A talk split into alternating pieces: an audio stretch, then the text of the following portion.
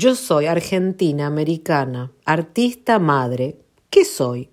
Un día apareció el hombre alto. Al principio lo vi, pero en realidad no lo veía demasiado, porque estaba viendo al hombre viejo, que me fascinaba. El hombre alto estaba ahí, y estuvo ahí mientras yo me iba desarmando, yo iba mutando en otra cosa, y ahí el hombre alto, dulce, gentil, con sus dones, y yo seguía mutando, hasta que un día me aquieté un poco, y justo ese día el hombre alto colgó en mi casa el espejo de gota. Yo quedé entre los brazos del hombre alto, y lo vi. Uy, ¿y ahora qué hago? Es lindo este hombre alto. Nos llevamos bien. El día de San Valentín estábamos juntos tomando helado. Hicimos el amor dos veces.